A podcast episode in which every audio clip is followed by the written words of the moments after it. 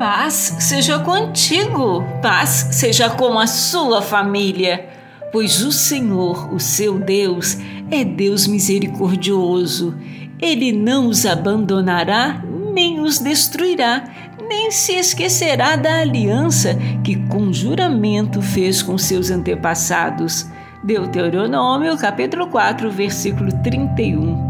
Deus, em sua misericórdia, prometeu que sempre estará com seus filhos de fé. Ele se lembra de suas promessas e nunca as quebrará. Que Deus incrível nós servimos! Aleluias!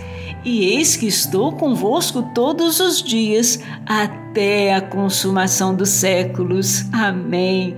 Evangelho de Mateus, capítulo 28, versículo 20. Assim será na consumação dos séculos. Virão os anjos e separarão os maus de entre os justos. Evangelho de Mateus, capítulo 13, versículo 49.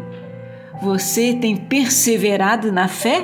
Pois a promessa que o Senhor fez é de vida eterna.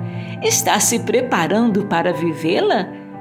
Deus te abençoe e te guarde.